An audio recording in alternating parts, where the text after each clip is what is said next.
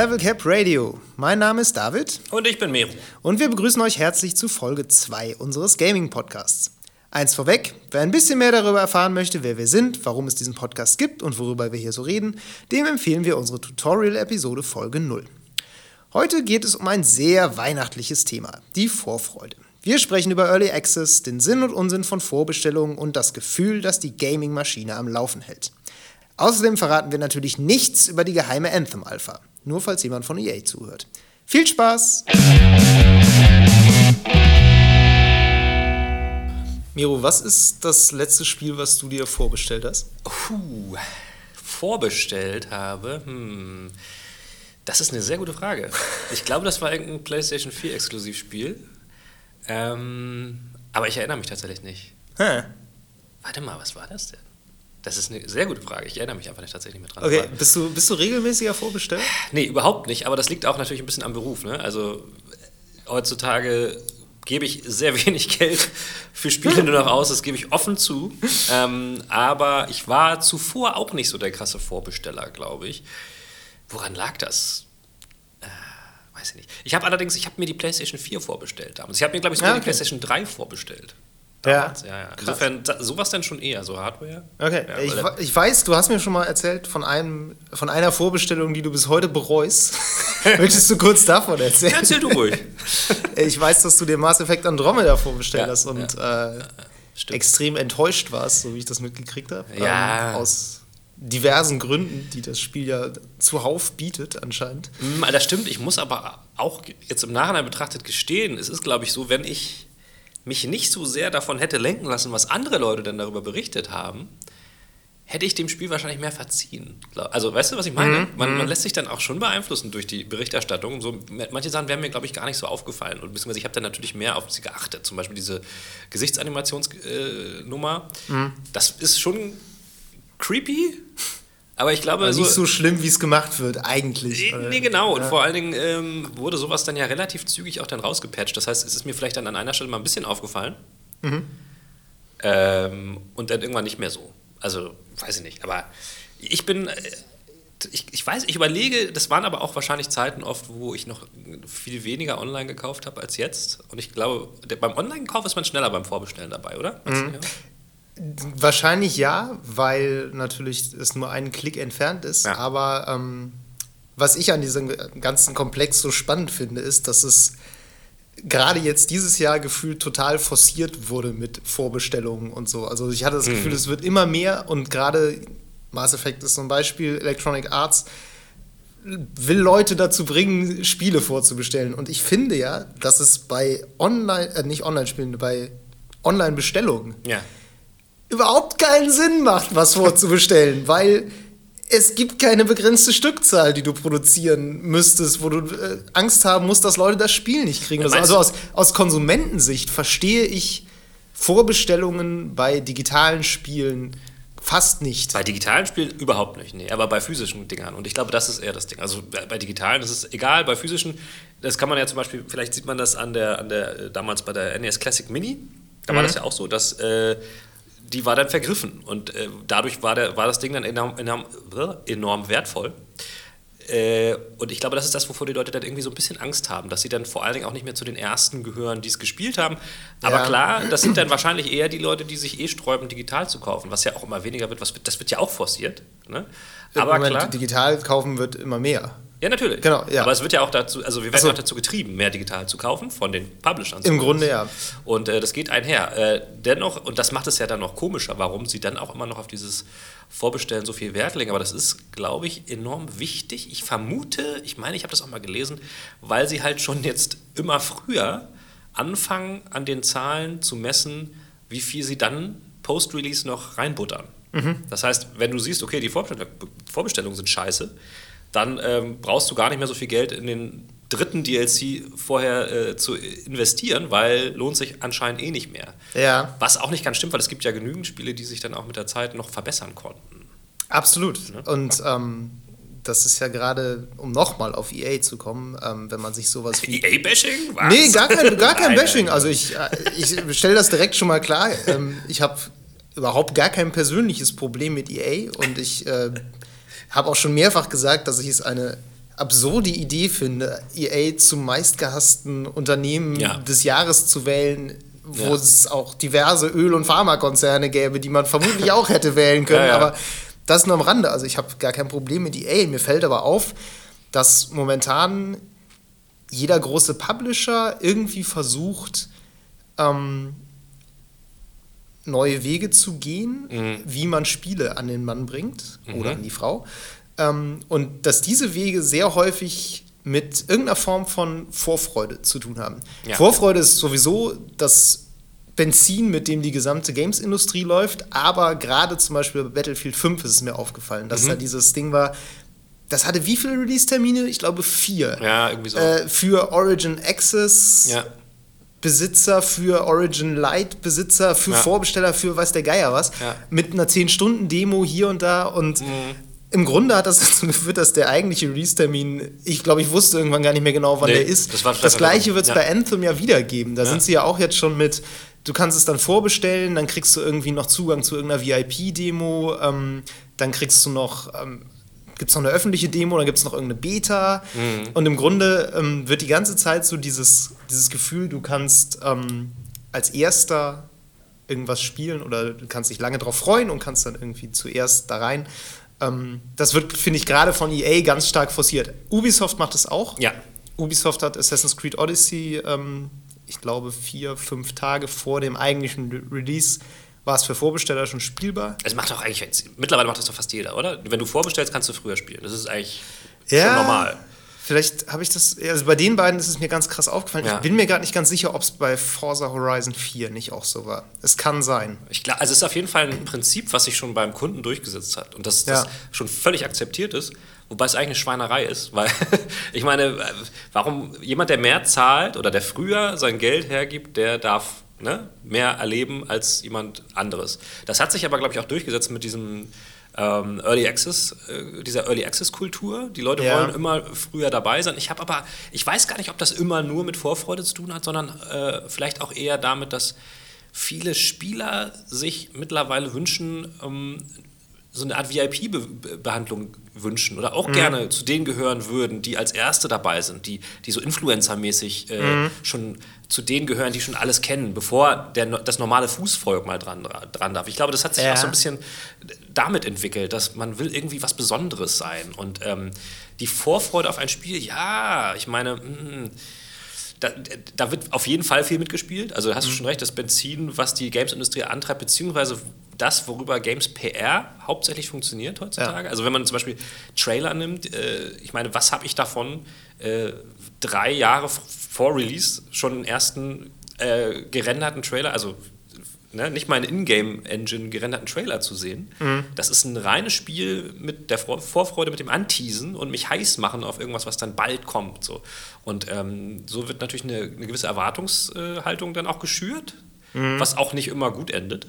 Definitiv nicht. ähm, aber man will halt möglichst früh so eine Art, äh, wie soll man sagen, Fan-Community äh, mobilisieren, glaube ich Ja. um auch ähm, vielleicht, also ich glaube, das hat auch was damit zu tun, dass es irgendwann wünscht man sich immer, dass sein Produkt viral geht. So, ne? Dass man quasi das nicht mehr viel tun muss, sondern die Community macht das schon von, ganz von alleine. Du schmeißt ihnen was hin, sie finden es geil und die, PR erledigt sich ganz von alleine. Und, und das ist, glaube ich, so der Wunschtraum, der, der da auch so ein bisschen hintersteckt. Ja, ich, äh, vielleicht können wir da gerade noch mal über ein ähm, aktuelles Ereignis quasi sprechen. Ähm, Gerne. EA hat, äh, für, für alle, die das nicht mitgekriegt haben, vor, weiß nicht, zwei Wochen war es, glaube ich, ähm, eine Alpha-Phase für Anthem, diesen, den Loot-Shooter, der im Ja. Februar rauskommt, veranstaltet. Und da müssen wir jetzt sehr vorsichtig Da sein. müssen wir jetzt aufpassen, was wir sagen, weil es gibt, das ist Teil der Story, äh, es gibt ein krasses NDA, also eine Verschwiegenheitserklärung. Niemand darf sagen, was da abgeht und wie Ja. das ist. Und ähm,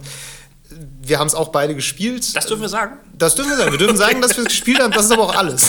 so, genau, so. Mehr sagen wir dazu nicht. Aber was wir dazu sagen, ist, dass äh, natürlich Leute dann versucht haben, da irgendwie Screenshots von zu machen und das zu streamen. Und da gab es dann die, äh, die News, dass EA einem Streamer quasi den gesamten Spielekatalog aus seinem Origin Access Konto komplett entfernt hat. Da gab es dann so ein lustiges Video bei Twitch, wo er dann irgendwie äh, das Spiel stürzt ab und er geht dann wieder rein und auf einmal sieht er, es ist irgendwie nichts mehr da. Ist das eigentlich, äh, Entschuldigung, dass ich da unterbreche, mhm. aber ist das eigentlich, äh, steht das in den AGB drin, dass das okay ist von Origin? Weiß ich nicht. Weil sonst ich würde ich dann mit dem Anwalt mal tatsächlich ja, irgendwie nochmal anrufen, glaube ich. Ich weiß nicht, ob es echt ist, aber der Punkt ist auch, es ist gar nicht wichtig, ob es echt ist. Okay. Und das ist nämlich genau das, was du mit viral eben meintest. Mhm. Ich könnte mir auch vorstellen, dass es wirklich ein, vielleicht ein gefaktes Ding war, so. dass sie einfach diese Schlagzeile wollten. Aha. EA sperrt alles weg, was diese NDA bricht. Aber das ist doch eine Negativschlagzeile. Ich glaube, EA hat keinen Bock auf Negativschlagzeilen. EA nicht. Aber ich finde, BioWare hängt da ja auch mit drin, die ja. sind ja die Entwickler und die haben das relativ gut moderiert, weil ja. Mark Dara, das, der, ähm, der auch Dragon Age gemacht hat, hm, der ist sowieso gerade so als Twitter-Bot von denen abgestellt. Der, der, sitzt den ganzen Tag bei Twitter und beantwortet irgendwelche ja. Detail-Nerd-Fragen zu Anthem. Sowas wie, wird es fliegende Schadensnummern geben und kann man die abstellen? Und kann ich meinen Javelin auch grün färben? So, und der hat halt wirklich dann einfach einen kurzen Tweet rausgehauen und gesagt, ey, Leute, ihr dürft da nicht drüber reden, ihr habt eine NDA unterzeichnet ja. und so. Und okay. ich halt, so was ich so mitgekriegt habe, selbst Leute, die halt wirklich normalerweise richtig anti-EA eingestellt sind, mhm. haben halt gesagt, ja gut, in dem Fall haben sie recht, weil ja der so, Typ ja. hat die NDA akzeptiert und gut. Ähm, und was ich so interessant find, da, finde daran ist, dass diese Alpha-Phase ausgeschrieben war als eine dezidierte Alpha-Phase. Mhm. Und zwar heißt das, es ist wirklich ein Test. Mhm. Es ist ein Test auch gerade der Serverleistung. Das heißt, die Idee ist, wir packen da so viele Leute drauf, bis das Ding zusammenbricht. Ja. Was natürlich für jedes Spiel die, die absolute Hölle ist, aber ja. für einen Test natürlich so gedacht ist. Ich habe aber auch festgestellt, dass viele Leute das nicht verstehen. Weil das ist immer so. Alphas, so. Betas, ja. Early Access Phasen sind häufig Demos eigentlich auch noch. Irgendwie ist das so austauschbar geworden. Und ja. Beta heißt im Grunde ja schon, das hat man bei Fallout 76 gesehen, ja. ähm, du kriegst im Grunde einen früheren Zugang zum ganzen Spiel und hast dann vielleicht so dieses Gefühl, exklusiv früher dabei zu sein. Genauso war das bei der Anthem Alpha nämlich auch. Da waren ganz viele Leute, die dann auch angefangen haben, irgendwie dann über sich über das Spiel auszutauschen, ja, was halt einfach erstens nicht erlaubt war. Und äh, zweitens halt auch einfach nicht Sinn und Zweck der Übung war. Genau, und sie soll es vor allen Dingen nicht bewerten, also man, sie werden darum gebeten, es nicht zu bewerten. Genau. Und das ist, das habe ich aber auch schon, ich weiß gar nicht, dürfen wir da drüber reden? Das spielt schon raus. Bei Battlefield war das nämlich auch so, da haben wir auch die Alpha gespielt. Mhm. Ähm, und da, die, die war erstaunlich gut, fand ich, also auch technisch. Und da war das auch schon, da hast du im Ingame-Chat direkt gelesen, wie die Leute halt geschrieben haben, so äh, voll ätzend, voll langweilig oder so. Und, und äh, nicht darauf, also das gar nicht vor dem Hintergrund bewertet haben, dass es noch eine, eine Alpha ja. ist. So. Ähm, aber das wird halt auch immer schwerer, wie du schon sagst. Zum Beispiel bei Red Dead Redemption 2, bei Red Dead Online war es mhm. nämlich auch so ein ganz verwaschenes Ding. Ne? Also plötzlich ähm, haben sie gesagt, okay, Red Dead Online startet jetzt als Beta, ja. aber jeder konnte mitmachen sozusagen auch mit verzögerten Eintrittsdaten, je nachdem, wann du gespielt hast oder ob du eine Ultimate Edition hattest und so. Ähm, aber da tatsächlich, und das fand ich auch okay, ähm, eher aus, aus technischen Gründen, weil sie das nicht mhm. alles auf einmal belasten wollten, sondern so ne, ein bisschen gestaffelt starten wollten. Das fand ich dann schon wieder eine gute Erklärung. Mhm. Und ähm, da war das, glaube ich, auch für jeden, jeder hat von Anfang an erwartet, dass da alles normal ja. funktioniert. Ja. So. Ähm, und ich glaube, das ist eher, ja, da, da, da klaffen einfach Anspruch äh, und, und äh, Realität einfach auseinander. Ja, und ich glaube, da halt der PR-Coup ja. bei dieser Anthem-Nummer ist, dass, egal ob dieses Video jetzt gefälscht ist oder echt, dass sie genau das ausgenutzt haben. Dass sie in diese Lücke reingegangen sind und quasi gesagt haben, da hat jemand das jetzt schon verraten, das ja. sollte er eigentlich nicht. Wir sind dagegen vorgegangen mit einer sehr drastischen Maßnahme. Aha. Das hat das Ganze in die Schlagzeilen gebracht. Aha. Und das sorgt natürlich dafür, dass das Spiel im Gespräch ist. Ja. Egal, ob das erstmal eine in Anführungszeichen Negativschlagzeile ist, was es ja auch gar nicht war, weil viele Leute halt gesagt haben: Ja, gut, wenn der Typ kein NDA lesen kann, ist er selber schuld. Na klar. Und das spielt halt wieder sehr gut in diesen Mechanismus rein, dass du eigentlich eine technische Alpha veranstaltest, ja. aber im Grunde daraus genau den Effekt ziehst, den du dir ja eigentlich von, einem, von einer Demo oder von, einem, äh, ja. von einer Beta oder auch erwünscht hättest. Noch mal. Ja, genau.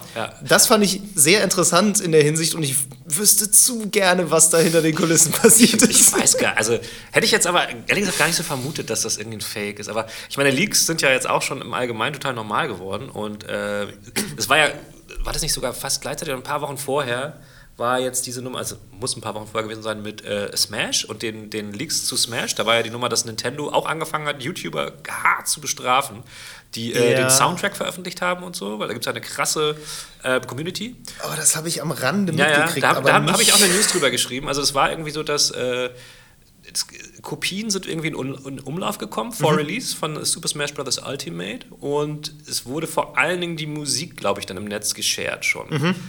Und ähm, das war auch so ein interessanter Fall, weil die Community erstens äh, selbst gesagt hat, ey, das ist doch voll scheiße.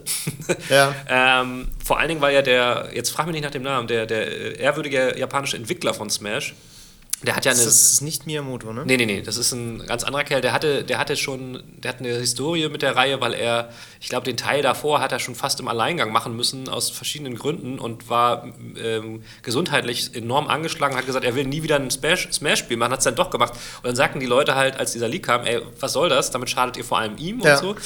Und dann war das auch der Fall, ähm, dass halt Nintendo YouTuber ganz krass abgestraft hat, so ge gesperrt hat, dass ihre Accounts nie wieder äh, zugänglich gemacht werden. Ja. Und ähm, da war ein YouTuber, der dann selber meinte, ja, okay, ich kannte das Risiko, kann ich na voll, vö- völlig nachvollziehen. ist in Ordnung. So, das fand ich halt total skurril. Aber er meinte, ja, okay, ich wollte halt nicht, ähm, ich wollte halt nicht äh, hinter anderen YouTubern zurückhängen, die es dann machen. Ja, ne? das Und stimmt, das ist- hab ich gelesen. Und das ist halt auch so ein Ding. Also es gibt diese Vorfreude, dieser Druck, der Ja. dann auch bei den, bei den Leakern da ist, die wollen Ja. halt mit zu den ersten gehören, die diese Sachen rauskriegen, weil das halt für die auch enorme Zahlen einfach bedeutet an, Ja. an Zuschauern oder an, an, an Usern oder Wenn es nur für kurze Zeit ja, ist. klar.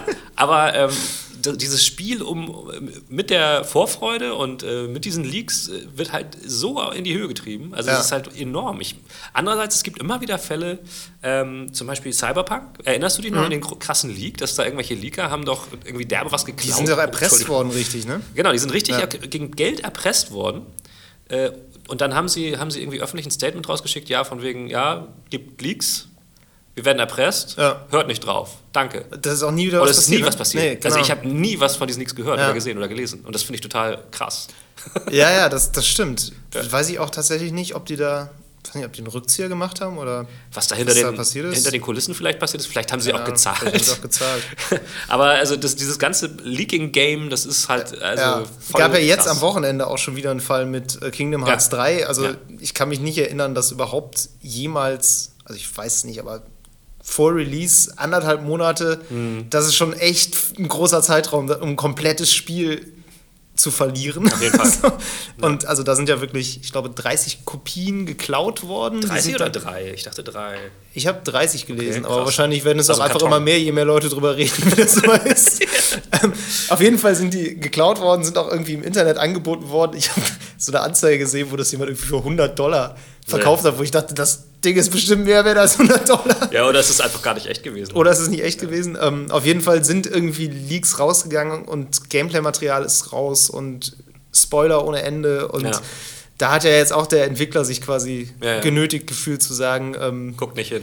es war noch so schön, weil sie das so äh, eröffnet haben mit ein kleiner Teil des Spiels ist irgendwie geleakt. Ah. So, nein, das ist nicht das ganze Spiel.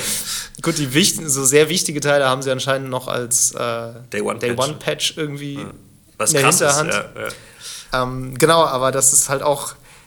Ja, und wie du schon sagtest, genau wie bei Smash, ist da aber, glaube ich, auch die Community sehr stark so, dass sie sagen, ja, wir wollen das nicht sehen und sich auch gegenseitig davor warnen, halt Mhm. Ja. richtig. Aber trotzdem Ähm, will man es irgendwie schon wissen. Also ich glaube, ich glaube Ja. bei der Vorfreude ist es so ein Ding. Du willst, du willst, du hast Bock auf Fantheorien. Ja, aber, aber du du willst hast gar nicht wissen, ob sie, ob sie bestätigt werden oder Ja, nicht. das stimmt. Aber das ist natürlich immer ein sehr, sehr schmaler Grad. Also ich Ja. meine, generell leben wir ja im Zeitalter des Spoilers. Ja. Ähm, bei jeder Fernsehserie, die Mhm. ab ein bestimmtes Popularitätslevel übersteigt, ist das ja auch der Fall. Also Ja. Game of Thrones, Fantheorien und Ja. Spoiler und ich weiß nicht, Westworld wurde ja bei Laufen der ersten erster Staffel von Reddit quasi Ja. gelöst. Ja, ja. das war einfach so. Ja, das ist halt, Ja, das ist alles diese, diese, diese halt- übersteigerte Vorfreude, die dann irgendwann halt. Es gibt, so ein, es gibt anscheinend so einen Sweet Spot, der irgendwo zwischen Leak und Unwissenheit liegt. Ja. So. ja, stimmt. Das ist eigentlich ein ganz guter. Und ähm, ich weiß gar nicht, also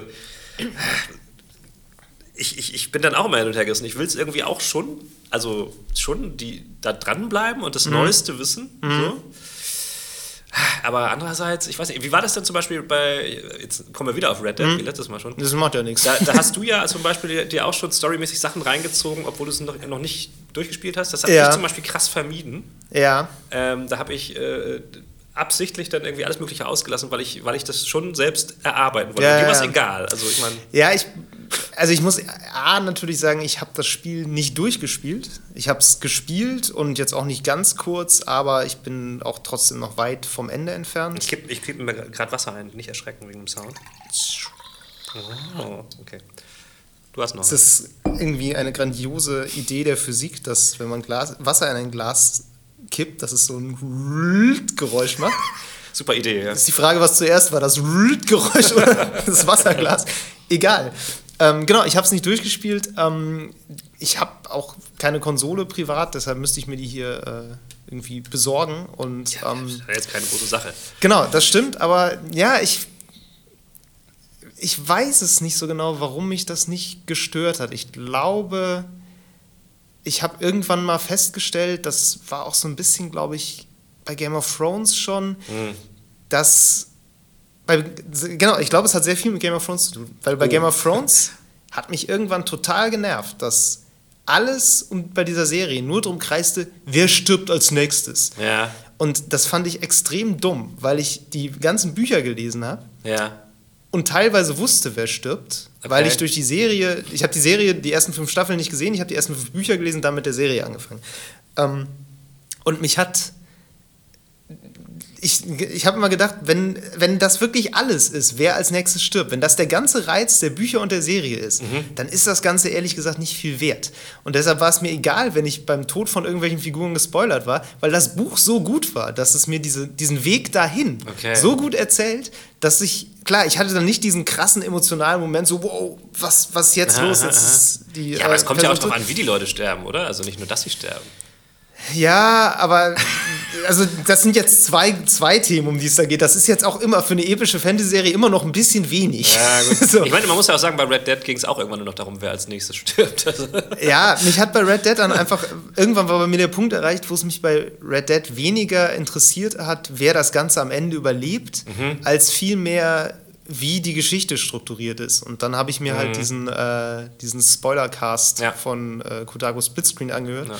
Ähm, genau, ich erspare jetzt allen, die das hier hören, äh, die Spoilerwarnung, bevor ich erzähle, wie Red Dead Redemption 2 endet, weil ich erzähle es jetzt einfach nicht.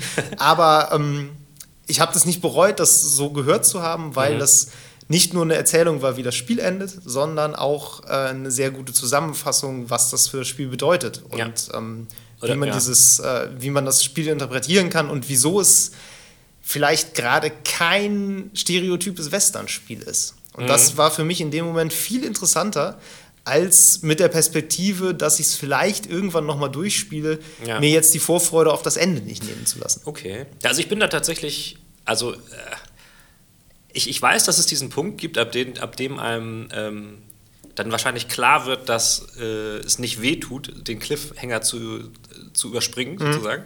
Aber trotzdem ist es bei mir immer so, wenn ich ähm, weiß, okay, es kommt ein neues Spiel raus, Teil 3 von irgendwas, dann will ich am liebsten erst immer Teil 1 und Teil 2 erst spielen, bevor ich Teil 3 spiele. Das ist bei mir irgendwie so eine Krankheit. Ich, hab, ich meine, das habe ich jetzt bei Assassin's Creed auch nicht mehr eingehalten, weil da habe ich echt nicht so viel gespielt, gebe ich offen zu.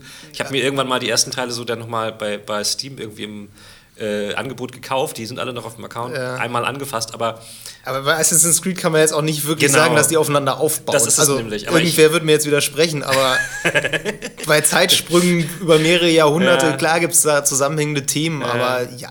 Nee, aber trotzdem, also ich habe das ganz oft, dass, dass es mir körperlich wirklich Schmerzen bereitet, dann den, den kommenden Teil schon zu spielen, obwohl ich das ausgelassen habe, weil das ist, ich finde, das, auch das gehört zur Vorfreude dazu, oder? Also ich meine, so ein bisschen... Sich, sich vorzubereiten auf das, ja, auf das Spiel. weil ich will auch immer, ich will auch immer, wie soll ich sagen, da- das, das Werk in seiner Gänze ähm, so erleben können, wie der, der es erschaffen hat, sich das vorgestellt hat. Weißt du, was ich meine? Mhm. Ja, ja, ja, Weil der hat, ja, der hat das ja gemacht äh, mit den anderen Teilen im Rücken. Ja. So, und wenn ich das jetzt quasi nur von der, von der anderen Seite betrachte, dann fehlt mir die Hälfte, so gefühlt. Ja, ja. Ich sehe ein, dass das, dass das nicht sein muss und dass man das auch so überleben kann, aber deswegen habe ich immer so ein bisschen Schmerzen dabei. Ist halt nach, je nach Reihe, glaube ich, unterschiedlich. Ne? Also jetzt gerade nochmal Red Dead 2 ist halt interessant, weil im Grunde ähm, den, er den, ersten Teil gespielt zu haben und dann den zweiten bringt dir, glaube ich, gar nicht so viel. Ich glaube, es bringt dir mehr, erst den zweiten zu spielen und dann den ersten. Einfach weil die ja. chronologisch aufeinander folgen, Das heißt was kein Prequel, großes ja. Geheimnis ist. So. Ja. Ähm, aber auch, das, das habe ich jetzt auch schon öfter gelesen, dass Leute halt gesagt haben, Red Dead Redemption 1 ist ein besseres Spiel geworden durch Red Dead Redemption 2. Das stimmt. Weil. Red Dead Redemption 2 einfach nochmal so Es viel Kontext Tiefe. Aufmacht für Red Dead Redemption. Dass du da so, dann im Grunde müsstest du es so rum nochmal spielen. Einerseits, andererseits muss ich auch zugeben, dass das schon so lange her ist, dass ich mich echt nur an die Hälfte erinnere. Ja, das ist halt auch immer die Sache. ähm, Ja, ja, nee. Ich meine, klar, solche, solche ganzen Sachen, die zählen nicht bei meinetwegen Call of Duty-Teilen oder so, weil Ja. äh, Scheiß auf Call of Duty, was vor zwei Jahren war, interessiert mich nicht mehr. Ja. Ähm, aber der, also bei so Sachen, die jetzt schon einen ähm, erzählerischen Zusammenhang haben, da stört mich sowas. Und ja, keine Ahnung, also hm. deswegen, ganz oft habe ich wahrscheinlich auch Spiele nicht vorbestellt, weil ich den Teil davor noch nicht gespielt habe. ja. Gut, ja. Weißt du? Das, äh, ja. Ich, mir fällt, ich muss gerade noch dran denken, äh, nochmal zu spoilern. Ich glaube, also ich versuche gerade mir eine, eine Theorie über mich selbst zu bilden, wann ich Spoiler nicht mag und wann ich Spoiler nicht so schlimm finde. Ich glaube, ich bin- finde Spoiler immer dann okay, wenn ich mich selbst dafür entscheide, mich jetzt zu spoilen. Ah. Also wenn ich mir quasi sage, so, du hast das Ende zwar noch nicht gesehen, aber es ist dir jetzt einfach egal. Du willst es jetzt wissen und du liest es jetzt und du trägst jetzt die Konsequenzen. Und dann ist es auch immer okay. Was nicht so geil ist, das hatte ich jetzt neulich, ich lese gerade eine, ähm, eine Buchreihe Mistborn, heißt sie. Das ist so. Klingt dumm. Es heißt, es heißt Nebel dumm. geboren auf Englisch. ähm, ist eine Fantasy-Buchreihe, kann ich sehr empfehlen, ist äh, sehr gut. Ähm, von Brandon Sanderson heißt der Mensch, glaube ich. Okay. Und ähm, da habe ich mich halt so aus Versehen gespoilert. Das war ärgerlich, weil da gibt es dann auch so eine Menge Fanart irgendwie im Internet zu, wo Leute die Figuren gezeichnet haben. Und ich habe einfach eine Figur gegoogelt, weil ich dachte, ich gucke jetzt mal, wie Leute sich die Figur vorstellen, weil ich nicht so richtig eine Vorstellung hatte. Und dann war sie gestorben. Nee, gar nicht. Aber dann war, also der erste Eintrag war dann irgendwie so ein Fan-Wiki. Mhm. Und da stand dann, der hat eigentlich so einen Spitznamen, die Figur, und da stand Ja. dann so der echte Name der Figur. Ah, und und das das- Gemeine ah, ist, dass ja. der ganze Twist des ersten Ja, Buches ist, dass der nicht die Figur ist, von der du denkst, dass er sie ist, sondern irgendwer anders. Ja, ja, ja, das war so Mist. Und da habe ich mich geärgert und ich habe den gleichen Fehler nochmal gemacht beim zweiten Buch, okay. weil ich dann einfach aus Spaß irgendwie nochmal das gegoogelt hatte zu dieser Buchserie. Und dann hatte jemand, glaube ich, seinen, seinen Lieblingscast zusammengestellt von Okay. Schauspielern, falls es mal eine so Verfilmung Fancast. geben sollte. Genau. Fancast. Und eine Figur wurde halt von Sean Bean gespielt. Und irgendwer hat dann auch so drunter kommentiert, hm, I see what you did there. Und ja, Sean Bean Okay. stirbt halt Ja, ja, immer. ja, Ja, ja. gut, jetzt weiß ich halt schon, okay, könnte jetzt sein. Ich hoffe, dass das jetzt diesmal nicht der große Twist des ganzen Buches ist, den ich mir jetzt damit versaut habe. Ja. da die Bücher aber gut sind, ist es auch immer noch okay. Es ist nicht so, als wäre das das Einzige, was ich Aber guck mal, das ist doch, also ich, ich fand Game of Thrones auch gut, auch wenn meinetwegen es oft darum ging, dass Leute sterben. Ja. Also es ist ja schon noch ein bisschen mehr dahinter. Also ich meine, aber gut, du hast recht. Also, Aber wenn du jetzt ja. wirklich dir anguckst, was ist das, was in Fantheorien diskutiert wird, mittlerweile nicht mehr, weil jetzt die letzte Staffel ist und es eher darum geht, wie endet das Ganze. Ja. Aber wenn du so die Fantheorien aus der zweiten, dritten Staffel anguckst, da ist immer so, ja, überlebt der das und hm, keine. Ahnung und stirbt der und der. Und auch so Folgenvorschau-Spekulationen waren halt immer, stirbt der und der, stirbt der Ja, und aber das der. ist ja dann das Problem der, der, der Community. Und Ja, das- absolut. Ja, also. Klar, aber das ist ja das, was man davon von Ja. mitkriegt. Und das ist halt das, vielleicht entwickle ich da auch einfach Trotzreaktion gegen sowas, weil ich sowas einfach mal dumm finde. Ähm, möchte ich gar nicht ausschließen. Ähm, Ähm, aber um nochmal auf Games zurückzukommen. ja, gerne. ähm, wir hatten das ja äh, auch heute, glaube ich, hab, hast du das entdeckt? Ähm, das ist diese, ähm, was war das nochmal? Die Spiele auf Steam, die am meisten vor auf den Wunschlisten drauf sind? Ich glaube, dass das so Das errechnet ist, wurde. Ja, genau, das ist ja auch, das ist ja auch äh, Thema Vorfreude, ähm, Ja. so ein Ding. Das hat ja auch teilweise überrascht, war das nicht so? Ähm, weil Sekiro war, glaube ich, ganz weit oben drauf. Sekiro war sehr weit oben, das neue From Hätte ich aber auch nicht Software-Spiel. gedacht, muss ich ganz ehrlich sagen. Hätte ich nicht, ja, hätte ich auch nicht gedacht. Ich glaube aber tatsächlich, das hatte ich ja auch schon gesagt, dass vieles damit zusammenhängt, dass manche Spiele nur über Steam erhältlich sind Mhm. und andere auch über Steam. Also mich hat gewundert, dass The Division 2 relativ weit hinten war. Ja. Was glaube ich daran liegt, dass du The Division 2 eben auch über den Ubisoft Launcher Ah, ja, ja, kriegst ja. und viele Leute wahrscheinlich The Division 1 über den Ubisoft Launcher spielen und dann äh, wissen, sein. dass The Division 2 kommt und das vielleicht da auch schon vorbestellt haben, Ja. aber ähm, das jetzt nicht bei Steam kaufen. Ja, ja. Ähm, und vor allen Dingen, ich sag mal so, Leute, die es vielleicht auf Playstation spielen, was bestimmt sehr viele sind, die Ja. bestellen es dann im PSN-Store wahrscheinlich vor und nicht, Ja. bei, nicht bei Steam. Sowieso nicht. Interessant ist Sekiro halt gerade deshalb, weil das natürlich ein Spiel ist, was allein von seinem guten Ruf im Moment lebt. Also es lebt allein von dem guten Ruf Mhm. von From Software, von diesem Ich bin ein Souls-like mit Ninjas. Ja.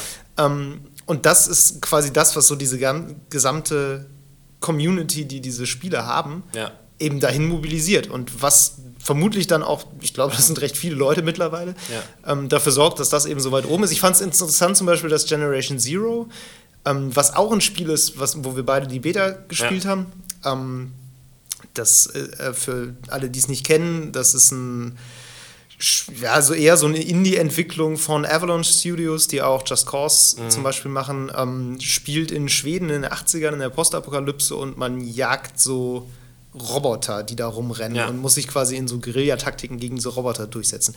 Ganz interessantes Spielprinzip. Ähm, es gab, wie gesagt, eine Beta und bei der Beta hatte ich schon das Gefühl, dass viele Leute dadurch darauf aufmerksam geworden Ja. sind. Und das dann vielleicht auch sofort, das sind ja manchmal so Kurzschlussreaktionen. Ich meine, die Wunschliste verpflichtet dich ja zu nichts. Das So, stimmt, das stimmt. Dass die halt einfach das gespielt haben, dass sie es vielleicht ähm, einen Stream gesehen haben Ja. und einfach gesagt haben, ah, das ist irgendwie cool, das behalte ich mal im Auge, weil man Ja. auch nicht so viel wusste und weil man so das Gefühl hatte, das läuft jetzt so langsam an. Mhm. Die fangen jetzt so langsam an, Informationen zu streuen. Ich habe heute wieder eine Pressemail von denen gekriegt, Mhm.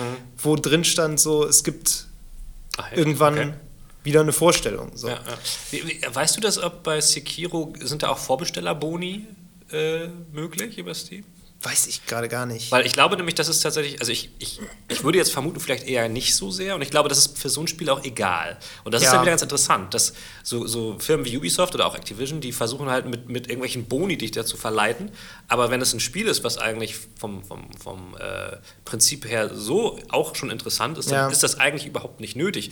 Ich meine, Trotzdem ist es wahrscheinlich so, dass ein Spiel wie Sekiro nicht so ein finanzieller Erfolg wird wie meinetwegen Assassin's. Creed Odyssey. Definitiv nicht. Aber äh, dafür kann man ja schon sagen, dass so ein Spiel wie Dark Souls äh, ewig lang noch super relevant ist. Klar, ne? und, allein schon, weil es, weil es so einflussreich war. Genau, und deswegen glaube ich, dass dieser Erfolg sowas nicht zwangsweise braucht. Ähm, ja, keine Ahnung. Das kann man, also man kann das vielleicht vergleichen mit irgendwie einem gut sortierten Edelweinladen und Oh. irgendwie einem, äh, einem Edeka. So, also Activision, Ubisoft, EA wären vielleicht so der Edeka, weißt du? Die haben, da gehen halt alle Leute hin. Das ist irgendwie, die haben die großen Sachen, die jeder braucht, sozusagen. Ähm, voll die Edeka-Werbung hier. Ja, Okay. Also ich Äh, und pass auf, allein und der, und der, Weinladen und, ja, pass auf, ich komme auf den Weinladen, weil bei mir um die Ecke kürzlich einer aufgemacht hat Oh. und ich mich die ganze Zeit frage, Wer wer da wohl hingeht, weil der Laden auch so ein bisschen kramig aussieht und alles so, die Flaschen stehen irgendwie so offen da rum. Es ist so ein bisschen skurril. Aber das sind natürlich Läden, für die fährst du dann zur Not auch durch die halbe Stadt, nur um Ja. da hinzugehen. Und das ist halt Sekiro, weil das ist dann From so irgendwie, ja. das ist so die From Software-Fans, die Souls-Fans. Ähm, die, gehen, die kaufen das halt auf jeden Fall, egal ob die einen Vorbestellerbonus kriegen oder nicht. Ja. Ähm, die bestellen es vielleicht nicht alle vor. Gut, müssen sie ja jetzt auch nicht. Ähm, aber ich glaube, dass. Ja, das. äh, Genau. Punkt. so. Wobei man dazu sagen muss, dass der Publisher da ja tatsächlich Activision ist. Eben, aber ja. die leben natürlich jetzt von From Software in Ja, dem klar, Fall. ja. Gleichzeitig muss man aber natürlich auch sagen, dass ähm, EA und die ganzen anderen natürlich ein größeres Interesse daran haben, vorab finanzielle Sicherheiten festzustellen Ja. und deshalb auch einfach Leute zum Vorbestellen verleiten wollen, um im Vorhinein zu sehen, was du eben auch schon sagtest, wie viel Geld muss ich da jetzt noch draufwerfen? Ja. Muss ich da irgendwie 2000 Leute zufriedenstellen? Das kann Ja. ich vielleicht ein Jahr lang machen und dann ist gut. Oder muss ich Anthem jetzt wirklich in meinem 10-Jahres-Plan Ja. durchziehen, weil das irgendwie 50.000 Leute vorbestellt haben und die bestimmt nicht nach einer Woche aufhören zu spielen, weil Nee, na klar. so. Ja, das stimmt. Also ich meine, auf jeden Fall sind solche Termine ja auch, und ich glaube auch Release-Termine ähm, werden auch oft abhängig gemacht von ähm, Vorbestellungen und von äh, also Verkaufszahlen sozusagen. Also wenn du, wenn du weißt, okay, da wartet jetzt irgendwie noch keiner drauf, dann kannst du auch den Release-Termin noch mal ein halbes Jahr nach hinten versetzen und das Spiel noch besser machen. Weil das ist, äh, ist ja bekannt, dass es meistens so ist, dass die äh, Qualität von Games hauptsächlich äh, leidet an dem Druck äh, der da zeitlich hinter, hinterliegt. Ja. Nicht? Und je mehr Zeit man sich lässt, desto mehr Qualität kann man reinstecken. Ich meine, Red Dead Redemption 2 hat Ewigkeiten in der Entwicklung verbracht und auch andere Spiele. Und andere wiederum ähm, sind unter enormem Druck fertig geworden, weil sie es mussten bis zu einem bestimmten Termin. Und äh, das ist insofern ein Indikator für die Industrie. Und das ist halt leider auch einfach ein Gesetz, was der Markt selbst geschaffen hat. Und äh, ja, ob das jetzt anders geht, ist noch eine ganz andere Frage. Also ich glaube, es ist ja auch, also sowas wie Early Access zum Beispiel ist ja auch für die Entwickler größtenteils ein Segen, nicht? Weil sie, ja. weil sie halt die Möglichkeit haben, mit, der, mit den Leuten zusammen zu schauen, was ist für dieses Produkt noch nötig, damit es fertig ist. Ähm, und, und, und wie viel, ähm, also ich meine, dadurch wird ja auch eine Menge Geld gespart, so, nicht? weil du kannst ja. Sachen, die du sonst in so QA irgendwie ganz fies irgendwie Ewigkeiten äh, austesten musst, kriegst du so durch die Community einfach so. Klar, und, du, ähm, im Grunde verdienst du noch Geld damit. Also eben, wenn du kriegst halt auch schon Geld. Genau, ja. ja also Weil du kriegst, obwohl äh, es noch gar nicht fertig ist, kaufen die Leute dein Produkt ja, schon. Das ist natürlich gerade für, für Indies ist das halt super. Also Dead Cells zum Beispiel, äh, was für uns beide ja auch eines der besten Spiele dieses Jahres auf jeden Fall ist, ähm, hat, glaube ich, fast ein Jahr im Early Access verbracht. Das ist ja Was natürlich verglichen mit Rust überhaupt nichts ist. Aber, ja, oder ähm, PUBG oder so. Oder, genau. Du? Aber die haben halt auch wirklich, ähm, da, ich habe da mehrere Interviews mal gesehen, wo sie auch äh, sehr offen damit umgehen und halt auch wirklich sagen, ja, da gab es irgendwie so ein, zum Beispiel so ein System mit, äh, dass du immer deine Werte erhöhen kannst. Das sind ja jetzt so farblich kodierte mhm. Sachen mit irgendwie Rot, äh, Violett mhm. und Grün. Das war irgendwie komplett anders. Und das haben sie irgendwie einmal völlig umgeworfen, teilweise basierend halt dann auf Feedback von irgendwem, der Fall, gesagt klar. hat, das läuft irgendwie nicht, das ja. ist irgendwie komisch. Und der Chefentwickler hat dann halt gesagt, oder einer der Entwickler, die haben ja dieses äh, wir sind alle hierarchisch gleichgestellt mhm. System in diesem ja, Studio, ja. was ganz spannend ist. Ähm, der hat es daran erklärt, dass er halt dann gesagt hat, ich habe das komplett umgeworfen, das war halt mein Zuständigkeitsbereich, deshalb haben die anderen dann quasi das auch mitgemacht. So. Mhm. Und äh, solche Sachen sind halt, also tiefgreifende Änderungen ja. wirklich im Spiel, sind dann halt im laufenden Betrieb quasi umgeändert worden, was natürlich dazu führt, dass du am Ende im Idealfall ein echt gut poliertes Produkt kriegst. Oder ja. PUBG. Aber. naja, also zumindest hast du vielleicht auch einfach ein Produkt, was, was enorm viele Features hat, die es sonst nicht gehabt hätte. Ja. Und ich gehe sogar so weit zu sagen, dass ich glaube, dass viele Spiele äh, wären gar nicht so weit gekommen ähm, und hätten sich überhaupt nicht so weit, gut verkauft, wenn sie nicht Early Access gemacht hätten. Ja. So, ne? Weil ja. äh, vor allen Dingen sowas wie ein PUBG wäre wahrscheinlich schon in den Anfängen erstickt, einfach weil es zu scheiße gewesen wäre, wenn sie es nach ihren Ansprüchen fertig gemacht hätten und dann auf den Markt gebracht hätten. Ja. Äh, klar, andererseits ist man dann als, als Käufer auch in der ersten Zeit ein Versuchskaninchen und darf sich, auch, darf sich auch nicht beschweren. So. Was die Leute natürlich nicht davon abhält. nee, aber trotzdem, also Early Access hat auf jeden Fall seine Daseinsberechtigung. Ähm, und deswegen ist das, finde ich, auch was ganz anderes als, wie gesagt, diese, dieser Vorabzugriff für ja. Leute, die mehr zahlen. So, das ist halt was völlig das anderes. Wir, das, Aber lustigerweise heißt es ja beides Early Access. Ja, also eben. EA verspricht dir ja auch genau. vier Tage Early Access für Und es fühlt sich aber, glaube ich, auch für viele Kunden einfach gleich an. Aber es ist einfach was völlig anderes. Ja. So. Und äh,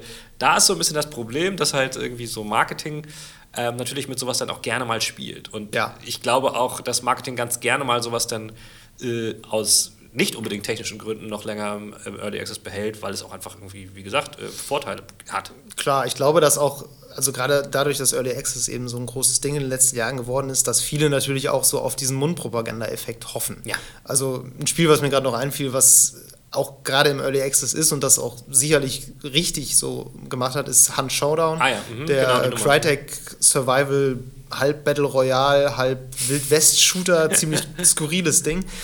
Ähm, ja, die sind ja irgendwann auch einfach in, aus so einer Alpha, Beta raus in so einen bezahlten Early Access und nehmen, glaube ich, auch direkt 40 Euro oder 30 Euro ja. dafür. Also es ist halt jetzt auch nicht. Ich glaube, es war direkt aus der Alpha, wenn ich mich recht erinnere. Ja, es ist halt auch nicht günstig und die haben aber ja dann auch irgendwie vor allem an Streamer irgendwie Codes geschickt ja. und haben halt so versucht, dieses ganze so aufzubauen, so ja, da gibt es dieses neue Spiel, das ja. ist irgendwie auch noch nicht so ganz fertig.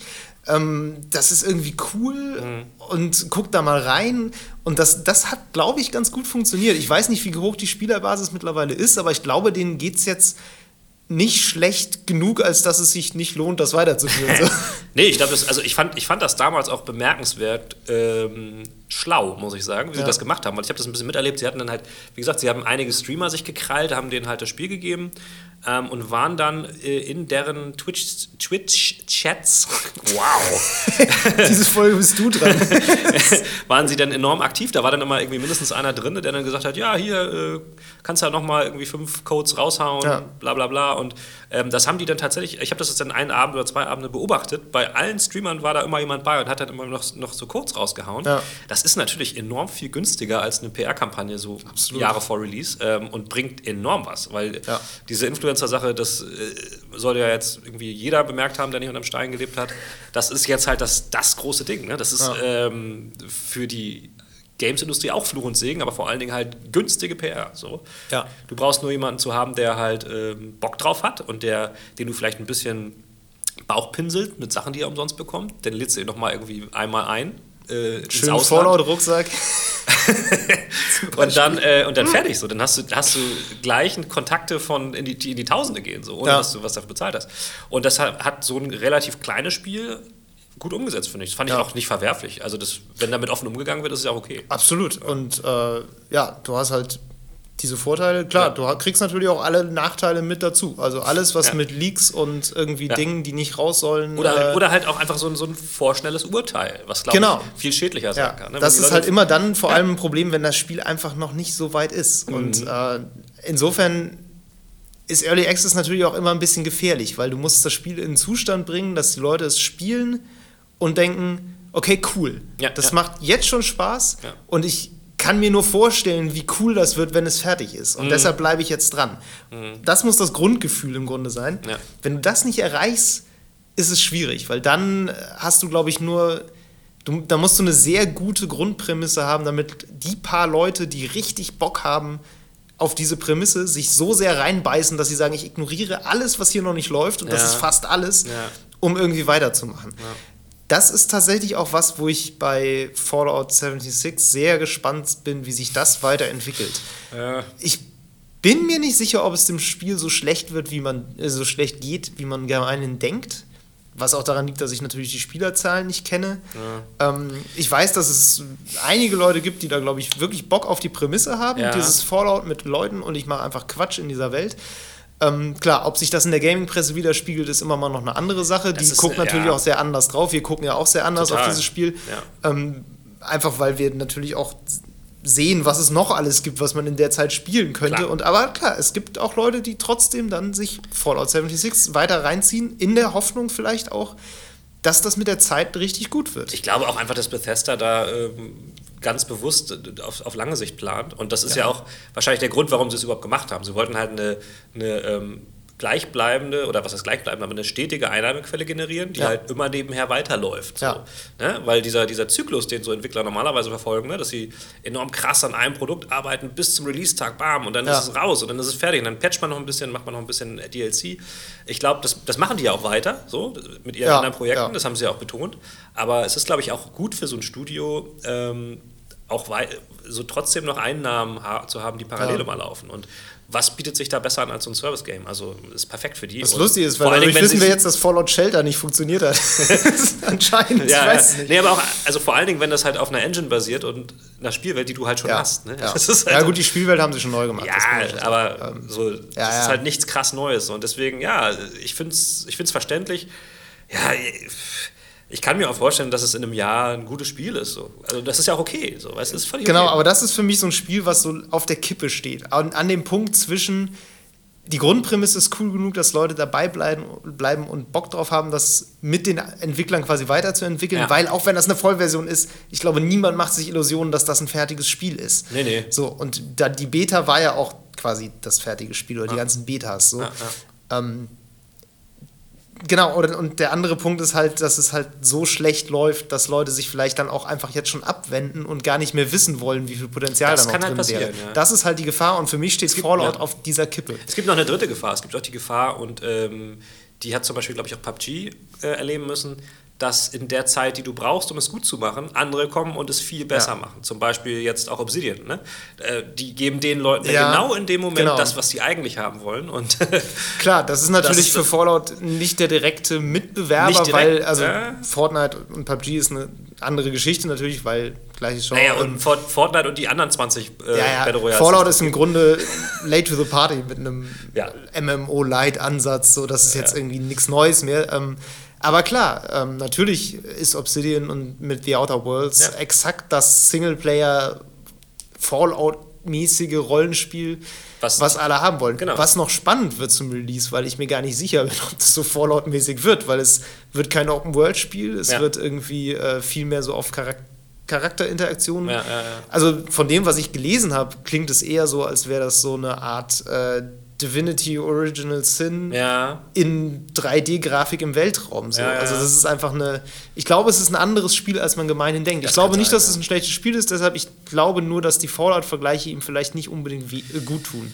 Nee, aber ich glaube trotzdem, dass es, dass äh, viele Fans das so ein bisschen als, wie soll man sagen, die, die vergleichen das schon miteinander, ob es jetzt gerechtfertigt ist oder nicht. Ja. Und ich glaube, dass es, dass es für Bethesda irgendwo auch schon ein bisschen ein Problem werden könnte, weil es kann sein, dass die Leute dann sagen, ey, okay, es ist nicht Fallout, aber es ist eigentlich geiler als Fallout. So, weißt du, und dann sind die erstmal weg. So. Ja. Ähm, naja gut, aber das ist, das ist halt das ist halt Teil des Risikos, was sie da eingehen, wenn sie, wenn sie diese Marke in eine bestimmte Richtung weiterentwickeln. Ich meine, meinst du, es kommt ein Fallout 5, so ein richtiges? Wurde das schon mal gesagt? Das kommt ein bisschen darauf an, was Bethesda in den nächsten Wochen noch so verzapft, ehrlich gesagt. ich weiß nicht. Ich gehe davon aus, dass sie noch, dass sie einen Fallout 5 machen. Ja. Ähm, aber ja, ich bin mir mittlerweile. Also ich will auch nicht ausschließen, dass das nicht passiert. So, Ja. ich, vor, vor dem Release von Fallout 76 war ich mir sicher, das wird jetzt ein Spin-off und Fallout Ja. 5 kommt auf jeden Fall. Ja. Je nachdem, wie sich dieses Spiel entwickelt, habe ich ein bisschen die Angst, dass sie die Marke verbrennen. Das ist Art. das Problem, ja. Ähm, und ich mir dann vielleicht denken könnte, dass sie erstmal sowas bringen wie Elder Scrolls 6 kommt raus. Ja. Sie arbeiten sich vielleicht so den Ruf wieder ein bisschen Na. zurück. Dass wir sind das coole Open World. Rollenspielstudio. Und dann kommt vielleicht Fallout 5. das, Ja. so, also ich glaube, dass, ich glaube schon, dass das Schaden genommen ja. Sie haben ja hat. noch das andere. Wie ist das nochmal? Dieses Star. Starfield. Starfield, ja. ja, ja. Aber das ist ja, glaube ich, auch noch ganz, ganz weit von allem entfernt. Ja, ja, ist es auch. Das ist auch noch. Da gibt es auch noch nicht viel zu. Also ich glaube, die haben da auch noch nicht so viel Internes zu. Obwohl sie die Idee ja schon sehr lange haben. Ähm, ich glaube, die Idee, habe ich gelesen, die war schon. Die ist da älter als Fallout, glaube ich. Ja, also die, die, sie haben Fallout ja ge gekriegt, Genau. die Lizenz. Und vorher hatten sie schon die Idee zu Starfield, aber wahrscheinlich haben die nichts Handfestes dazu gehabt die ganze Zeit. Das war nur so eine Idee. Ähm, nee, aber ich, also auf Elder Scrolls zum Beispiel freue ich mich auch schon tierisch. Wobei ich jetzt auch nicht gerade gar nicht so genau sagen kann, warum. Weil ich, also Ja. Skyrim ist zwar ein Spiel, was ich enorm viel gespielt habe, das war damals auch irgendwie geil, aber es war auch krass verbuggt. So im Nachhinein, Mhm. das war halt, ich meine, die, die Bethesda-Games waren alle irgendwie ziemlich hart verbuggt immer. Dafür sind sie auch bekannt. Ja, das Ähm, gehört ja fast schon dazu. Deswegen weiß ich gar nicht so genau, warum ich mich so krass auf Elder Scrolls freue, weil ich glaube einfach nur, weil damals Skyrim für mich so ein, so ein Open-World-Meilenstein war. Ja. Und ich mir erhoffe, dass das wieder sowas wird, aber ich kann es nicht, also ich wüsste nicht, warum, was es da für Anhaltspunkte für gibt. Es wird auf jeden Fall interessant, wenn das dann irgendwann in keine Ahnung wie vielen Jahren rauskommt, Ja. weil also Open World Spiele hatten wir jetzt gerade in der letzten Folge, wer die nicht gehört hat, Hörempfehlung. Ja, auf jeden Fall. Ähm, aber ähm, bis dahin wird sich das Genre ja auch noch echt weiterentwickelt Wehe haben. nicht, Und ja. genau, wehe nicht. Also ich meine, Elder Scrolls 6 nach der Skyrim-Formel braucht dann, glaube ich, auch niemand mehr. Das, jetzt sagen zwar alle, ich hätte gern wieder so ein Spiel, aber, Naja, aber ehrlich gesagt, wenn ihr es dann spielen müsst, nein, ihr wollt nicht wieder so ein gab, ja, Spiel. es gab ja auch noch zwischendurch äh, Elder Scrolls Online, gibt es ja auch immer noch. Ja. Was ja witzigerweise ähm, gar nicht mit Fallout 76 irgendwie verglichen wird. Ne? Weil es aber auch nicht direkt von Bethesda gemacht wird, sondern von Mhm. Zenim- Zenimax Zenimax Online. Ähm, und das ist ja auch nicht so geil. Ne? Also ich meine, das ist. Ich hab's nie gespielt. Ich, ich, hab's, ich spiel's, also auf dem Papier spiele ich es auch immer noch, aber. Auf Papier? Naja, also theoretisch, ich, ich habe es noch nicht abgeschrieben. So. Ähm, es ist eigentlich geil, ähm, aber technisch halt auch nicht geil. Ja. ist, ne? Und das ist auch, das ist aber auch erst mit Jahren irgendwie ganz cool geworden, weil es eine gewisse Community und eine gewisse Tiefe entwickelt hat. So. Aber ja, naja gut. Wie gesagt, Open-World-Spiele hatten wir schon, das ist ja nicht das Thema. Ja, ja nee, aber es, Vorfreude ist das Thema und ja. äh, die Aussage, dass du dich aus dir unbekannten Gründen auf Elder Scrolls 6 Ja, aber das ist ja genau so ein Ding. Warum bin ich darauf gehypt? Keine Ahnung.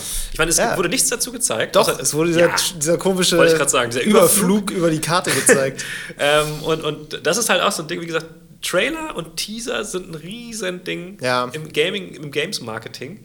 Und kein Mensch weiß warum, weil es eigentlich total dämlich ist. Ja. Ähm, und am krassesten fiel mir das immer auf bei den Blizzard-Trailern. Die sind halt notorisch dafür bekannt, dass sie super krass animiert sind. Ja, ja. Aber im Grunde haben die einen Scheißdreck mit den Games zu tun. So, ja. weißt du? Das, das verstehe ich nicht. Ich verstehe es immer noch nicht, warum das auf der Gamescom irgendwie ein Millionenpublikum anzieht, die dann da stehen und sich reinziehen, wie irgendeine neue, eine neue Erweiterung gezeigt wird. Aber sie wird gar nicht gezeigt. Ja, das Ding ist, also jetzt gerade in den letzten Jahren hat Blizzard ja immer mehr auch einfach bestehende Spiele erweitert. Und ich glaube, wenn. Was okay ist. Was total okay ist. Ja. Aber deshalb funktionieren diese Trailer auch so gut, weil wenn du den neuen World of Warcraft Trailer zeigst und da will niemand wissen, wie das Gameplay aussieht, weil jeder weiß, wie das Gameplay aussieht. Ja. Und was die Leute da sehen wollen, ist wie geht die Lore weiter? So, ja, aber ist das so? Wollen sie nicht auch die neuen, äh, was weiß ich, neuen Ausrüstungsstücke, die neuen die Ja, neue die zeigen Rasse sie ja so auch sehen? immer irgendwie noch ein bisschen, aber ich glaube, gerade bei World of Warcraft geht es so wirklich bei den krassen Fans halt wirklich um dieses ganze Allianz- und Horde-Ding. Ja. Äh, aber Overwatch ist ja auch so, da haben sie jetzt auch genau. gerade wieder einen, so einen Anim Animationsfilm zu, zu, zu, einer neuen Heldin oder genau. was immer gezeigt. Ja, zu, dieses, zu dieser Cowboy-Dame ja, Ash, glaube ich. Ne? Das hat doch nichts, ich meine, das ist doch substanzlos. Ja, aber du weißt ja, wie das Spiel funktioniert und wenn du dann aber siehst, okay, das ist die neue Heldin und die macht jetzt im Trailer schon mal coolen Shit, dann weißt du halt auch, das wird im Spiel cool sein. Du kannst dir ja vorstellen, wie die im Spiel funktioniert. Du weißt dumm. ja, wie die Helden Wieso wird mir ein Trailer gezeigt und wie gesagt, ich soll mir das vorstellen. Warum zeigen sie mir nicht den Trailer so? Naja, man ist? könnte auch sagen, es regt die Fantasie an. Na, komm. Ich meine, das ist ja so, nichts anderes ist dir zu sagen, du sollst dir das vorstellen. Ähm, ich verstehe schon, wieso sie das machen, einfach weil diese Spiele ähm, aus einer mechanischen Sicht eigentlich immer gleich funktionieren. Also jetzt Overwatch, ne? So ja. irgendwie die Helden, klar, die funktionieren alle anders, aber das Spielprinzip ist jedem klar. Ja. Und äh, es ist auch jedem klar, wenn da jetzt ein neuer Held oder eine neue Heldin kommt, das wird jetzt nicht groß anders funktionieren als vorher. Mhm. Und deshalb ist es halt eigentlich schlauer, für die Kundenbindung, sage ich mal, oder um Leute an dieses Overwatch-Universum ranzubinden, was da ja eine ganz große Rolle spielt. Da geht es ja ganz viel um auch, die auch Verbindung der Helden. ich meine, so. es gibt eine krasse. Was ist daran dumm? ich find, nein, ich finde es dumm, dass es eine krasse Lore zu Overwatch gibt, obwohl es eigentlich gar keine Story in Overwatch gibt. Du musst die Comics lesen, glaube ich. ich will aber ein Spiel spielen und keine Comics lesen. Nein, klar, aber natürlich, es ist halt kein storygetriebenes Spiel auf eine Art, aber ich finde es insofern schlau, dass es einfach eine Story gibt, die sich darum rankt und in diesem Universum findet das statt. Mhm. Und dadurch greifst du ganz viele Leute ab, die sich, glaube ich, für so drumrum Fantum total interessieren. Ja. Und Overwatch ist halt auch, also ich war, glaube ich, noch auf keinem Gaming-Event, wo nicht mindestens irgendjemand in einem Overwatch-Cosplay rumlief. Ja, und ist so. manchmal ist das die einzige Person in Cosplay. Es ist nur Overwatch, Ja, ja. aber es ist immer mindestens einmal Overwatch. Das stimmt. dabei. Das ist aber ganz interessant daran ist, dass ja genau das, was Blizzard da immer macht und immer hinkriegt, ist das, was ähm, ähm, Bungie bei Destiny, vor allem bei Destiny 1, einfach nie hingekriegt hat. genau. Also eine Lore zu integrieren, obwohl sie eigentlich völlig irrelevant ist. Ja. Genau, das, das, das ist Overwatch das macht Overwatch halt gut und deshalb funktionieren CGI, CGI, zu neuen äh, Spielen auch auf der BlizzCon so gut. Tja, hm. Das, äh, Also bei mir kann sowas keine Vorfreude entfachen. Irgendwie denke ich dann immer so, ja, zeig Ja. mir doch erstmal, zeig mir doch erstmal, was, was du da wirklich hast. So. bei einem Spiel, was noch nicht raus ist und wo ich nicht weiß, wie das Gameplay funktioniert, will ich auch immer Gameplay sehen. Absolut. Also so Ja. alles andere, ja. Ja. Geht. Aber ich muss auch echt gestehen, ich lasse mich dann von so Gameplay auch wirklich gerne hypen. Das ist also Beyond Good and Evil 2 zum Beispiel, was Ja. auch gerade noch in irgendeiner Prä-Alpha-Phase ist. Ja. Ähm, da gab es neulich auch wieder einen Stream zu und ich habe echt Bock auf das Spiel. Ich sehe jetzt schon kommen, was das für Probleme haben. Ich halt auch, ich, bin sehe so jetzt enorm schon- skeptisch. Ich weiß ja, nicht. Die also das ist halt, die wollen so unglaublich viel und es sieht halt auch alles einfach noch nicht doll aus, was auch völlig okay ist, weil es ist eine Prä-Alpha-Phase Ja. und mir ist das völlig Latte, ob die Texturen da jetzt stimmen oder nicht. Ja. Ähm, aber klar, du kannst dann halt irgendwie aus einer Stadt rausfliegen, direkt in den Orbit und Ja. da dann in dein. Schiff steigen und zu einem anderen Planeten fliegen und so. Und die Stadt wird halt wirklich auf dem Planeten immer kleiner, bis sie dann verschwindet. Und auf der Map kannst du bis runter gucken in die Genau Stadt, so, ja. und du siehst halt jetzt gerade wirklich noch so, wie die, wie die Texturen kleiner skalieren. Also klar, es ist halt einfach Prä-Alpha. Und ich bin jetzt schon gespannt, wie das wird. Einfach weil es unfassbar ambitioniert aussieht und weil ich mir viel, also weil ich mir bei vielen auch noch nicht vorstellen kann, ob das eigentlich so gut ist. Das ist ja auch so eine Sache, ne? Also dieses, dieses große Trailer-Problem ist ja, dass mit diesem, mit diesem, mit diesem Vorwurf des Downgradings, Ja. äh, der dann immer gleich mitschwingt, das war ja, ich glaube, bei Witcher 3 war das damals, ne? aber das ist so ein, so ein Riesenskandal, Ja. dass dann irgendwie Downgrading stattfand und alle fühlten sich derbe behumst. Ich meine, das Ja. ist auch so cool. Warum fühlt man sich betrogen? Ich meine, man hat noch nichts gekauft, so, weißt Ja, du? ja, Äh, ja, ja. Muss man aber aus, also vieles sind echt hausgemachte Probleme der Gaming-Szene, weil da unfassbar viele Leute sind, die einfach glauben, dass ihnen Dinge zustehen Genau. und das genau. einfach Unsinn Und deswegen, deswegen waren sie jetzt ja bei Cyberpunk so unglaublich zögerlich, irgendwas der Öffentlichkeit zu zeigen. So. Ja. Ähm, das ist halt die, das Resultat aus sowas. Aber ähm, ich, ich, was du sagst, die Leute haben das Gefühl, einen Anspruch auf irgendwas Ja. zu haben. Ähm, und das verstehe ich nicht. Und genauso die Nummer mit, mit Puddlegate, Spider-Man war das ähnlich. Ne? Das ist, jetzt im Nachhinein. Vielleicht erklären wir kurz, da waren Pfützen im Trailer zu sehen, die offenbar im späteren Spiel nicht exakt an den gleichen Stellen waren. Nur es für war jemanden, sogar- der mit dem Begriff Puddlegate jetzt Es war, spontan sogar, nichts es war sogar kann. nicht mal nicht im, es war dann ein anderer Trailer, ein späterer Trailer war das, glaube ich, wo das Ja, dann nicht kann mehr so so- war. ja. Und es ist halt, eben, als das Spiel raus war, hat es kein Schwein mehr interessiert. Nein. Weil es, es sah trotzdem geil aus. Ja. So. Ich meine, Das gut. liegt aber auch daran, dass Leute jeden Frame von Vorabmaterial Genau. tot analysieren. Und das ist aber die Frage, liegt das daran, weil man ihnen zu wenig gibt?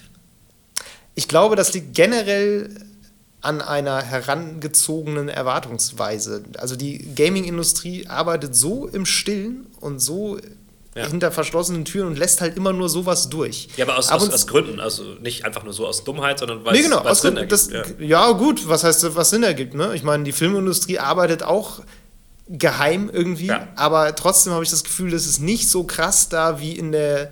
Oh, Ge- na ja. ja. Also wenn du jetzt was zum Avengers-Film erfahren willst, hast du aber ein Problem. ja, gut. Hm. Also ich habe ihn.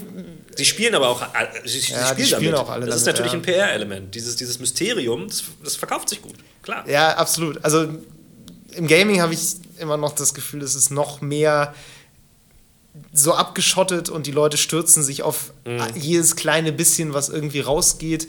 Und ähm, klar, das hat absolut positive äh, Folgen manchmal, weil du einfach sehr schnell einen Hype auch entfachen kannst. Genau. Aber natürlich hat das auch äh, sehr große Nachteile. Einfach, gerade wenn es kombiniert wird mit so einer Erwartungshaltung, mit Ja. das steht mir jetzt zu. Ja. Klar. Ich, ja, das ist halt, ich finde es grenzwertig. Also wie gesagt, dass man irgendwie einen Trailer sieht, was erwartet, dann, sieht, dann ist es vielleicht nicht so, dann hat man das Gefühl, betrogen zu sein. Ähm, obwohl ja auch immer, überall gesagt wird, es ist halt noch nicht das fertige Spiel. Absolut. So, aber die Leute äh, denken, das gehört alles ihnen. Klar, gut. Fairerweise, man weiß nie, wie viele das sind. Leute im Internet sind immer wenig und laut. Das ist, glaube ich, einfach ein, eine Konstante. Und Das stimmt. Das stimmt. den meisten Leuten ist es einfach Wumpe, glaube ich. Was ist denn abschließend vielleicht nochmal, auf welches Game 2019 freust du dich am meisten? Jetzt sag nicht Anthem. Boah, ja, ich muss. Außer Anthem. Äh, außer Anthem. Ich freue mich tatsächlich auf Anthem. Ähm, auch da war ich durch die Trailer einfach sehr gehypt. Nicht- und, nicht äh, durch die Alpha, weil das nicht durch die dürfen wir Alpha, nicht sagen. Nein, genau, aber durch die, äh, durch die Anthem, ähm, durch die Anthem genau, Trailer. Trailer, ähm, habe ich tatsächlich sehr viel Bock auf das Spiel und ich habe vor kurzem, oder jetzt am Wochenende nochmal äh, mit Destiny nochmal, Destiny nochmal einen Versuch gestartet. Ah. Und es ist ein gutes Spiel. Ähm, und trotzdem habe ich so viele Dinge, die mich einfach nerven. Und äh, bei Anthem hoffe ich so ein bisschen, dass es so den Sweet Spot Mhm. zwischen Destiny und Warframe für mich trifft, weil es so aussieht, als könnte es das tun. Darauf freue ich mich auf jeden Fall sehr. Ähm, boah, was. Ich habe gerade echt totalen Blank, was überhaupt rauskommt, alles. Ich habe auch das Gefühl, dass es ist gar nicht so viel mega krasses für 2019 angekündigt. Also so richtige Mega-Blockbuster sind noch Ich nicht bin so. gespannt auf das neue Pokémon. Ja, Das- das also ist jetzt nicht so meins. Aber was mich tatsächlich ähm, relativ äh, neugierig gemacht hat, ist Ghost of Tsushima. Das finde ich. Ja, aber da weiß man ja noch gar nicht, ob es rauskommt 2019. Und ne? man weiß noch nicht mal, was man da eigentlich macht. Aber, aber es sah einfach enorm geil aus Ja. und ich habe Bock auf so ein, so ein History-Ding nochmal. Mhm. Und dann, also auch mal was, was man noch nicht so oft gesehen hat. Das finde ich cool. Und ähm, ja, ansonsten, also Anthem möchte ich auch sehen. Ähm, aber da bin ich noch ein bisschen. Ich weiß nicht, ob ich BioWare zutraue, diesen Sweet Spot, von dem du sprichst, zu treffen. Mhm. Ähm, ich glaube, auf mittelfristige Sicht kriegen sie das schon hin. Aber Ja. zum Ja. Release weiß ich noch nicht so genau. Ich hoffe, wie gesagt, dass sie sich committen, das lange zu unterstützen, weil Ja. die letzten Jahre haben gezeigt, dass Spiele sowas schaffen können, diesen Ja. so rumgerissen zu werden. Das hat Rainbow Six gezeigt, das hat Ja. The Division auch gezeigt. For Honor äh, sogar. Destiny, Destiny ist ja anscheinend gerade auch ein ganz gutes Spiel, wenn Ja, man sich ja, Forsaken ja, kauft. Ähm, ja. Nee, ansonsten freue freu ich mich auf FIFA 20. Ne? Spaß. Und das nächste Call of Duty, was man halt so hat. nee, das, ist, das ist auch noch witzig, dass diese Spiele da, was Vorfreude angeht, ist den Leuten völlig egal. Sie bestellen es trotzdem vor. FIFA Ja. wird vorbestellt. Ja, So. es kann auch so scheiße sein, wie es will. Es interessiert aber nicht, wie viel da neu gemacht wird. Und das finde ich total, das ist ein Phänomen. Aber Ja. gut, das ist ein, wahrscheinlich ein Thema für sich selbst. Wahrscheinlich schon. Ich glaube, es hat auch einfach viel mit, gerade bei FIFA, mit Aktualität zu tun, dass du nicht äh, Cristiano Ronaldo im falschen Trikot spielen willst aus Aber irgendwelchen Gründen. all, all diese Sachen lassen sich ganz super über DLC lösen, eigentlich. Ähm, und ich bin auch, also um nochmal, ich weiß, das greift jetzt sehr weit zurück, aber wir haben vorhin kurz über DLC gesprochen und über äh, Service Games wie, ähm, wie Bethesda's Fallout 76, die trotzdem Vollpreis sind. Ich bin, ich stelle die These in den Raum, ich finde, ähm, Service Games sollten fast alle Free-to-Play sein. Das würde okay sein. Und dann mit käuflichen DLCs belegt. Zum Beispiel. Nein, nicht DLCs, die es dürfen keine Paywall zu irgendeinem Content haben. Ja. Aber weißt du, die, die sich nur über so Ingame-Käufe finanzieren, das ist auch okay. Aber nicht beides. Nicht, nicht die, also nicht Ingame-Käufe und Vollpreis. Das ist, verboten ab jetzt, wenn ich König wäre. Ja, ist gut. Ich finde, Mero sollte König sein und ich finde, das ist ein wunderschönes Schlusswort. Und wir denken alle darüber nach, was wir von dieser These halten. Ähm, und vielleicht, ich glaube ziemlich sicher, gibt es dazu auch nochmal eine Folge, wo wir uns über die, die Vor- und Nachteile von Mikrotransaktionen unterhalten. Ja. Darauf freuen wir uns dann jetzt schon und ansonsten äh, wünschen wir allen ein äh, frohes Weihnachtsfest und einen guten Rutsch ins neue Jahr, denn natürlich ist das hier auch die letzte Folge des aktuellen Jahres. Und oh. im nächsten Jahr machen wir dann weiter. Auf und bis dahin, tschüss. Tschüss! Das war Level Cap Radio Folge 2. Wenn euch die Episode gefallen hat, schenkt uns doch eine nette Bewertung und empfehlt uns weiter. Alle Folgen gibt's bei iTunes, Spotify und Stitcher. Wer uns Kritik, Lob, Spieletipps oder Backrezepte für Destiny 2 zukommen lassen möchte, schreibt eine Mail an levelcapradio at gmail.com. Auf Twitter sind wir unter @lcrpodcast zu finden, außerdem twittere ich unter @hamlabum und Mero unter @djmero. Danke fürs Zuhören und bis zum nächsten Mal.